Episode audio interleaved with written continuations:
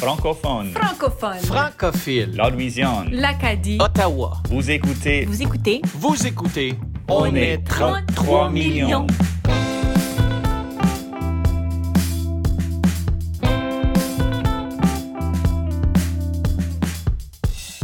Je m'appelle Alexandra Diaz, je suis née au Chili, je vis au Québec, je suis animatrice, maman, auteure et surtout, je suis une amoureuse de la langue française. Aujourd'hui, on parle culture avec trois artistes et musiciens fiers de vivre de leur art en français. Annika Lirette, Bonjour tout le monde, mon nom c'est Annika Lirette, je participe à la série Balado avec le Centre de la francophonie des Amériques. Je vous arrive de la Nouvelle-Écosse, en Acadie, euh, à côté des plus hautes marées du monde, à côté du Cap Blomidon aussi, qui est un lieu, de, de- un lieu sacré pour le peuple Mi'kmaq, et pas loin de Grand Pré, qui est le lieu de mémoire de la déportation des Acadiens. Michel Bénac, Salut, ici Michel Bénac, un franco-ontarien de la région d'Ottawa.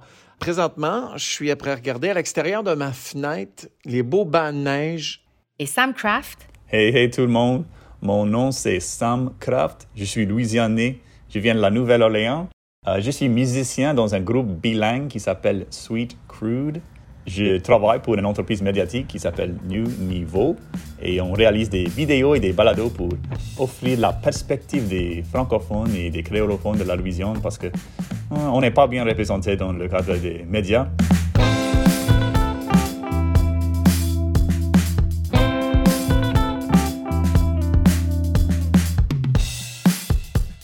on est 33 millions. Quand même. 33 millions de francophones et francophiles à travers les Amériques. Au travers de cette série, je vais vous présenter des invités passionnants et passionnés qui ont tous une chose en commun, l'amour profond du français. On s'en va en Acadie, on passe par San Francisco, on fait une halte à Mexico, on s'en va se réchauffer à Brasilia, on revient à Winnipeg et puis on fait un arrêt à Port-au-Prince. C'est un voyage fascinant qui se prépare à travers des vies, des générations, des climats, des cultures variées, toutes en français. Vous écoutez On est 33 millions, un balado présenté par le Centre de la francophonie des Amériques.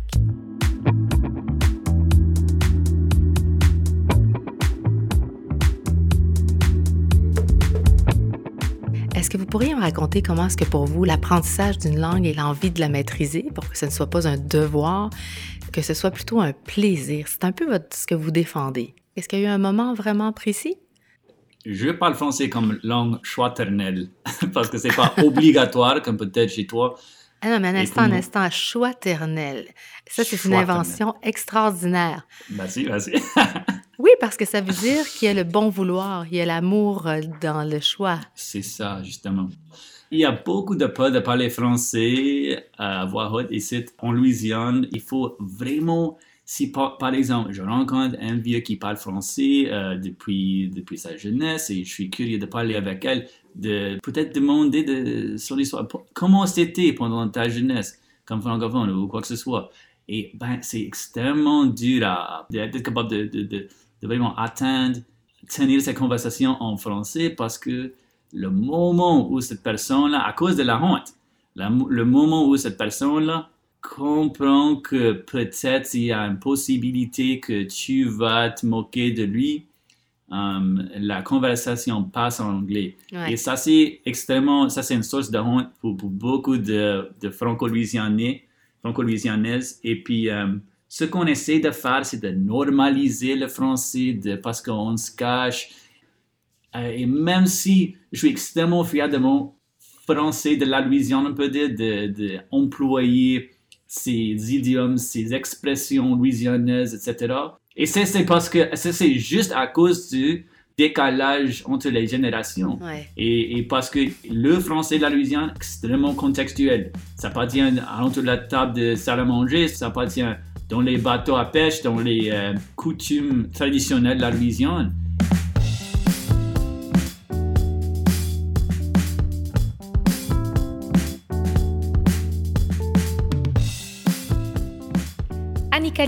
J'ai choisi le français dans ma créativité et je pense qu'il y a plusieurs différentes francophonies. Je crois beaucoup dans la francophonie au pluriel. C'est un peu la même chose que moi dans le déclic de quand on réalise que notre francophonie ou notre notre mélodie à nous, notre joie de parler dans notre langue à nous, parce que c'est ça, en milieu minoritaire, on parle français, mais c'est quand tu es entouré d'anglophones, tes références aussi sont anglophones, sont américains.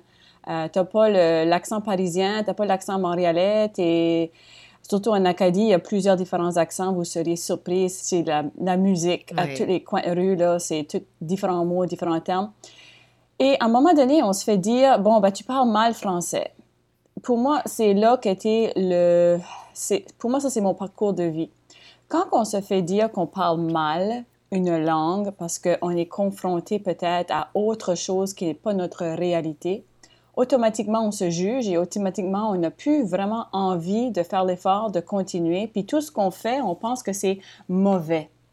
Tandis que le déclic s'est fait avec moi quand j'ai réalisé qu'il n'y a pas de mauvais et de bon si je choisis de parler en français dans une situation de milieu minoritaire. En fait, c'est un succès haut de la ligne de tous les points de vue. Mm-hmm.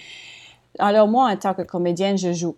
Et quand on joue, c'est quelque chose qu'on veut jouer, c'est quelque chose qui est dans le plaisir et c'est une passion et ça continue. Donc je me dis, comment est-ce que je peux retrouver cette passion-là dans la langue pour que ça devienne un jeu? Et c'est là qu'avec les enfants, avec mon théâtre, pour apprendre la langue, moi, je pense vraiment que la clé, c'est dans le jeu. On oublie la grammaire, s'il vous plaît, cinq minutes, les amis. Quand on parle une nouvelle langue et on, apprend une nouvelle langue, je veux dire, euh, il faut d'abord avoir le plaisir de parler. Il faut avoir le plaisir de se tromper. Il faut avoir le plaisir d'être tout croche. Et pour moi, ça a changé complètement. Une fois que j'ai eu la confiance de dire, bon, ben, c'est vrai, c'est vrai, j'ai pas, euh, je, dis pas le bon, euh, ma syntaxe est vraiment off parce que moi, je vis, euh, on appelle le chiac, là, pas chez nous, là. C'est anglais, français, c'est in between, ça mélange, on invente des mots, c'est, c'est, un, un autre monde.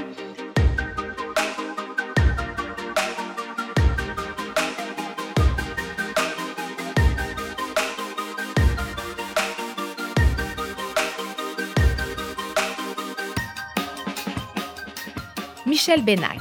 Annika, je t'écoute parler, puis tu peux pas le savoir, mais pour moi, un des déclics, ça a été d'aller en Acadie puis voir cette confiance-là, cette, ce droit, comme tu dis, le droit de d'être tout croche, là, d'avoir votre français à vous autres. Là. Oh my God, c'est tellement inspirant, ça.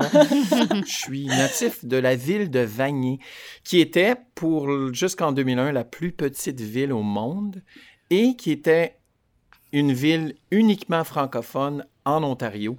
Maintenant, on fait partie de la grande ville d'Ottawa. Euh, cette, euh, bon, cette francophonie-là vit toujours, mais malheureusement, elle est secondaire. La ville d'Ottawa est une ville mm, officiellement bilingue.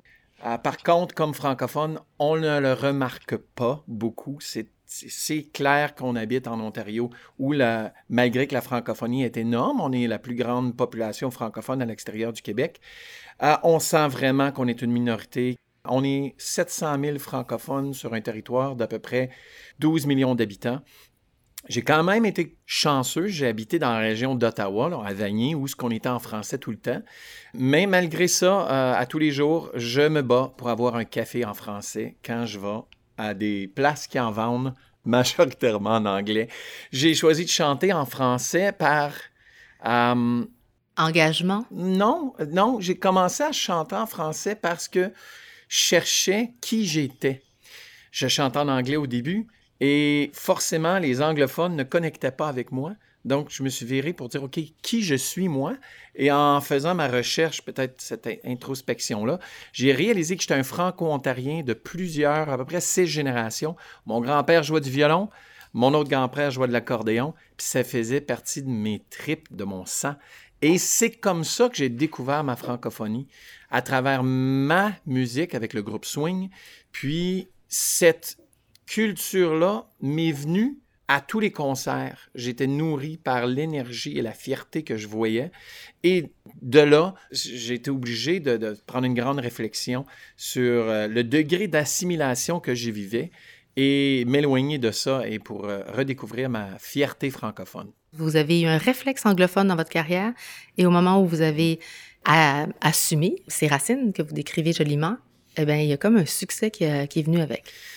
Oui, oui, j'avoue. Euh, tu sais, pour beaucoup de gens en minorité, on, on, vit vraiment l'anglais, souvent l'américain.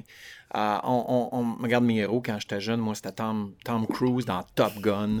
Euh, mes chanteurs préférés, c'était Prince, Run DMC, Beastie Boys, Michael Jackson. Tu sais, c'est pas des Canadiens, ça. C'est des gens que l'Amérique, évidemment, grâce à leur portée internationale, réussit à inspirer. Donc, moi, j'en étais un de ces jeunes-là qui s'inspirait. J'écoutais la télé, les films et la radio, musique en anglais. Puis, euh, quand on me demandait c'était qui mes héros, ben moi, c'était 100% américain. Euh, puis donc, quand tu jeune, puis tu veux imiter tes héros, ben, t'imites ceux que tu connais. T'imites les Tom Cruise. Moi, je connaissais pas la télé québécoise. Il y avait très peu de télé franco-ontarienne. Euh, donc, je me virais vers eux. Bon, quand j'ai voulu suivre les pas de mes héros musicaux, ben, c'était juste naturel pour moi d'y aller en anglais. Si tu vas avoir une carrière en musique, it has to be in English.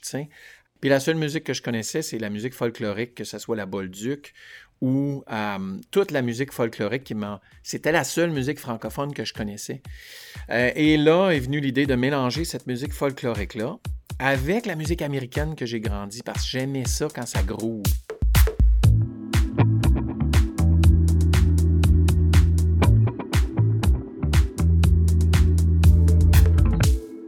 D'où est venu le déclic?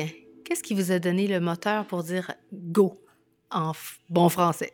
Sam Craft. Ben, OK, on a eu ce groupe de musique. C'est un groupe bilingue, pop, qui existe toujours, qui s'appelle Sweet, Crude. Voilà, tout à fait en anglais. Sweet Crude, c'est un groupe bilingue où euh, on a fait la décision, c'était en 2012, 2013, on a, on a joué notre premier show. C'était vraiment dans notre mission de créer euh, un vaisseau dans lequel on pouvait mettre ce dialecte local dans un, un style de musique qui n'était pas ni la musique cajun traditionnelle, ni le zydeco. Donc, c'était inédit d'entendre ce, dialecte dans la musique pop, par exemple.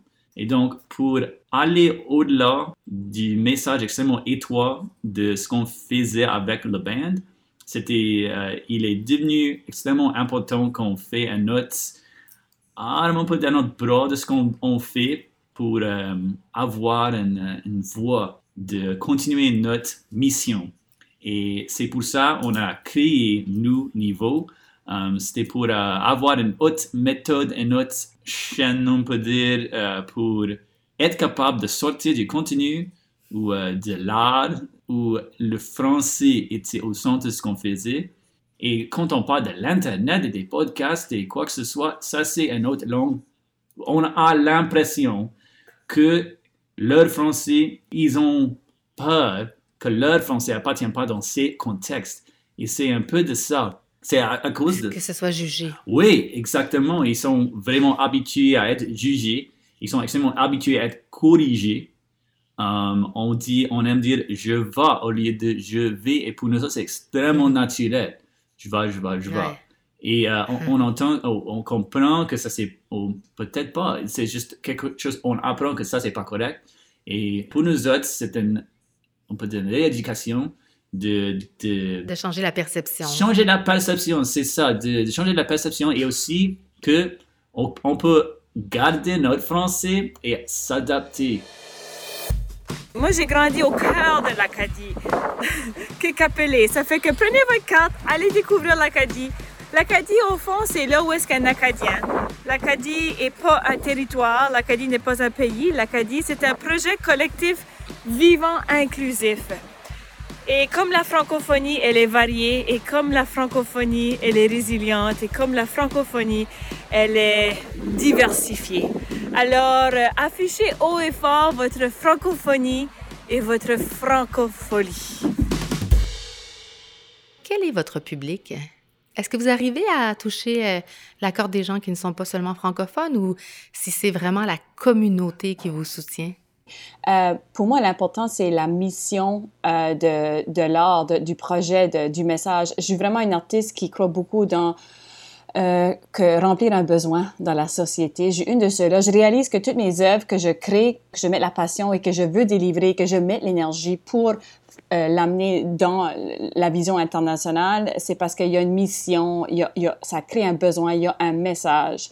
La francophonie au pluriel, en fait. À, à mon avis, euh, quand j'ai découvert le centre de la francophonie des Amériques, j'étais en 2008 euh, parmi les premiers jeunes ambassadeurs puis on était partout à travers des Amériques. C'est là qu'on réalise que, OK, attends une minute, on n'est pas tout seul. C'est la cinquième langue la plus parlée au monde.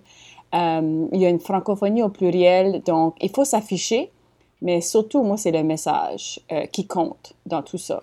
Michel Bénac. Ouais, pour moi, ça a été beaucoup la communauté. Hein? On se faisait inviter à des grands festivals où ce qu'ils célébraient la, leur fierté. Que ce soit le Festival du Voyageur à Winnipeg ou le, le Festival acadien à Caraquette ou la nuit sur l'étang à Sudbury, j'arrivais d'un franco-ontarien très assimilé à découvrir que le français existait à l'extérieur de ma communauté très près. Tu sais, moi, j'ai grandi à Vanier, la rue Baribeau. Mon école, c'était sur la rue Baribeau. Mon église était au coin, sur la rue Carillon et Baribeau. Puis toutes mes amis et tout le monde sur cette région-là parlaient français. Mais quand je sortais de là, automatiquement, le rideau se dévoilait, puis c'était en anglais partout. Donc, je peux-tu vous dire à quel point j'étais émerveillé et surpris de voir les franco-manitobains, les franco-albertains, les francescois, les acadiens, puis voir qu'ils étaient beaucoup plus fiers que moi. Moi, j'avais honte. Puis, puis, quand, quand je vis ma francophonie aujourd'hui, je la vis vraiment d'une façon beaucoup plus active. La communauté m'a pris en main au début, mais maintenant, on réalise, tu sais, 20 ans de carrière, on est capable de faire des festivals en anglais.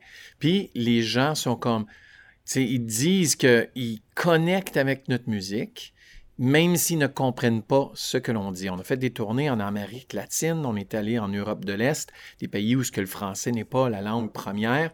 On a vu les francophones là s'attacher à nous, puis les gens qui étaient curieux, puis ils embarquaient et embrassaient vraiment le rythme de cette francophonie là.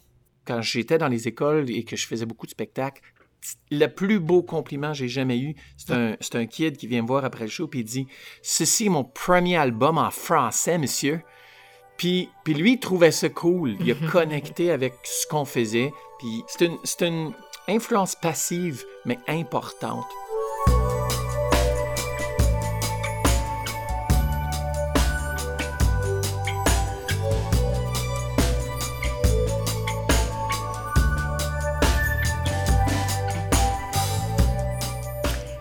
La transmission, euh, là déjà de s'affirmer, c'est du sport, vous venez de le, mentionner, mais quant à la transmission du français, comment vous le voyez? C'est pas la même réalité partout. En Nouvelle-Écosse, euh, je suis ici, la plupart du temps, je me fais pas servir du tout en français. Au Nouveau-Brunswick, on a le droit, parce que c'est un service essentiel, mais c'est pas égal partout. Alors, il fallait vraiment créer un esprit de fierté et je réalise à quel point que la musique, la culture, euh, toutes les manifestations culturelles ont, ont amené aussi cette fierté-là. Un artiste qui rayonne dans sa propre voix et vraiment dans sa propre authenticité, ça paraît, on le voit, on le sent, on le vit et on s'y attache. Donc, euh, l'Acadie a quand même cette voix authentique-là, mais à tous les jours, c'est un défi. Là. À tous les jours, c'est toujours une bataille, mais au lieu de bataille, c'est le mot fierté. Pour moi, la transmission se fait surtout par les enfants d'abord, à mon avis, parce que là, l'enfant va arriver à la maison et, dire Qu'est-ce que tu as appris aujourd'hui à l'école? Ben, J'ai appris le français. Donc, c'est eux autres qui vont ouvrir l'esprit ou c'est peut-être eux autres qui vont venir à, à, à, transmettre ça dans la famille, mais c'est vraiment une grande question, là, la transmission du français. C'est stratégique. À mon avis, il faut que ça soit très stratégique, il faut que ça se fasse avec plaisir. Oui, il faut que ça soit euh, réfléchi parce qu'il faut la garder vivante, la langue. Je pense que un jour, l'Ontario, on fera ça, on prendra une position culturelle mm. où ce que les diffuseurs, puis là, je parle à tout niveau, autant, autant radiophonique que télévision, que la scène, promouvoient les artistes franco-ontariens, mais, de, de, avec un, engagement. Euh, on n'a pas le réflexe encore de chercher des produits francophones en ligne. La jeunesse va encore beaucoup vers l'américain, mais disons, disons que je cherche un YouTuber franco-ontarien. Il y en a pas beaucoup. Il y en a. Il y en a des YouTubers franco-ontariens, puis ont des publics euh, qui les suivent. Présentement, comme on s'entend, euh, c'est difficile à se faire rayonner dans un marché niche Ah, mais ça serait beau de voir euh, ça amplifié et, vraiment voir un mouvement vers ces gens-là. Puis là, d'analyser l'impact sur la jeunesse. C'est suivre leurs héros et modèles, euh, YouTuber ou Snapchatter. Là. C'est définitivement une bonne piste à aller pour la jeunesse.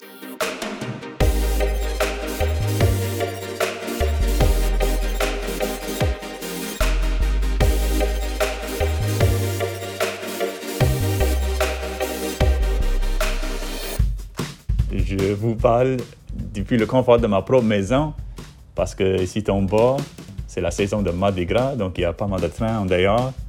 Mais quand même, comme on dit ici, laissez les bons temps rouler. Quelle est votre vision de l'avenir? Est-ce que vous êtes optimiste? Sam Craft. Ce qu'on fait avec nos niveaux et, et avec Sweet aussi dépend sur un avenir où le multilinguisme est plus accepté. Donc, c'est pour ça que j'ai pas d'autre option que pour avoir beaucoup d'optimisme pour l'avenir parce que on voit qu'il y a une infrastructure euh, en Louisiane qu'on voit pas. D'ailleurs, on voit pas juste ces écoles d'immersion, mais on voit qu'on a cette histoire extrêmement riche. On a ces, euh, ces possibilités avec la francophonie mondiale. On croit qu'une société multilingue est plus forte et plus branchée dans le monde dans son ensemble. On, a, cette fondation multilingue et depuis toujours. Donc, on rêve de, de cet avenir où euh, la Louisiane pourra fonctionner comme, comme, comme, quartier général, on peut dire, euh, le, centre majeur pour la langue française aux États-Unis. Et puis, euh, c'est pour ça qu'on est extrêmement, extrêmement optimiste. Vous, votre vision, Michel? Se valoriser dans nos faillites linguistiques. C'est pas parce que je parle croche que je ne suis pas francophone. Je m'exprime tout simplement d'une différente façon. Puis de, de, de, de, se donner le droit, absolument. Puis je suis très positif, mais une chose qu'il ne faut pas oublier, c'est que on doit se tenir debout. Soyez forts et fiers, puis euh, l'avenir est beau. Est-ce que vous rêvez en français? oui, en fait, je, je rêve en français, puis euh, j'ai des cauchemars en français aussi. Alors, je vous invite à ce qu'on se quitte avec euh, un mot en français euh, qui vous inspire.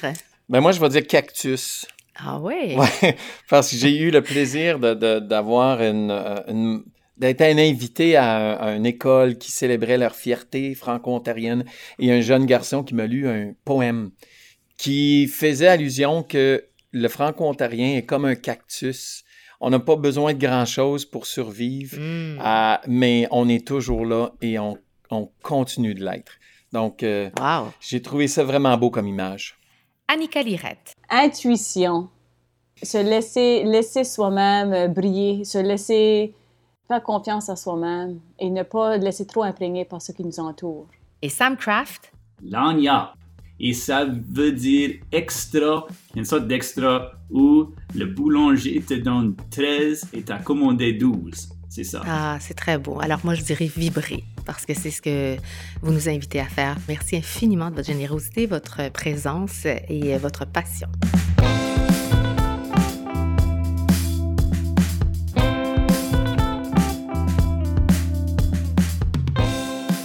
Vous écoutez On est 33 millions une production du Centre de la francophonie des Amériques. Au micro, votre animatrice, Alexandra Diaz. Une création de Coyote Audio en collaboration avec Transistor Média. À la réalisation, Maude Pétel-Légaré.